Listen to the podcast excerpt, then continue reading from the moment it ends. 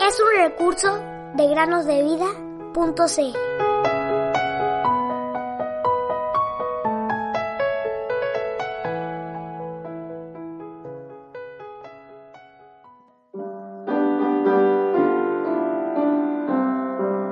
Porque con el corazón se cree para justicia, pero con la boca se confiesa para salvación. Romanos 10, capítulo 10. Muy buenos días, queridos niños. Bienvenidos un día más a meditar con nosotros en el podcast Cada día con Cristo. En el Evangelio de Juan, capítulo 1, versículo 40, leemos lo siguiente. Andrés, el hermano de Simón Pedro, era uno de los dos que habían oído a Juan y habían seguido a Jesús. Este encontró primero a su hermano Simón y le dijo, Hemos encontrado al Mesías, que significa Cristo. Él lo llevó a Jesús y al verlo, Jesús le dijo, Tú eres Simón, hijo de Jonás. Tú serás llamado Cefas, que significa piedra.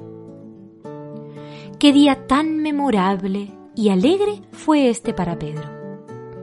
Seguramente nunca se olvidó del momento en el que su hermano vino a él con las noticias, hemos hallado al Mesías. Además, no fue necesario que Andrés le dijera al Señor quién era Pedro. No, el Señor sabía quién era y lo conocía por completo. Jesús, mirándolo, dijo, Tú eres Simón, hijo de Jonás. Pedro iba a establecer una relación personal con el Señor y se convertiría en un discípulo prominente entre los doce.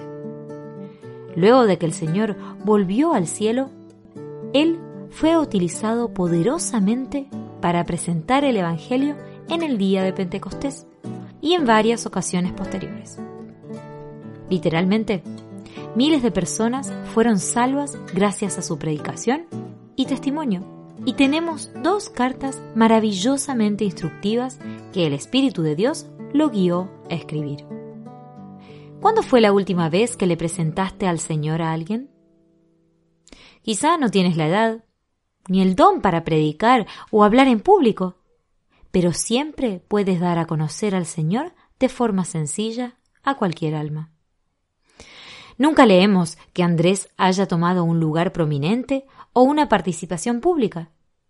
Pero qué maravilloso servicio realizó al traer a su hermano al Señor. Oh, sin duda, fue el instrumento por el cual trajo, a través de Pedro, bendición a millones de almas.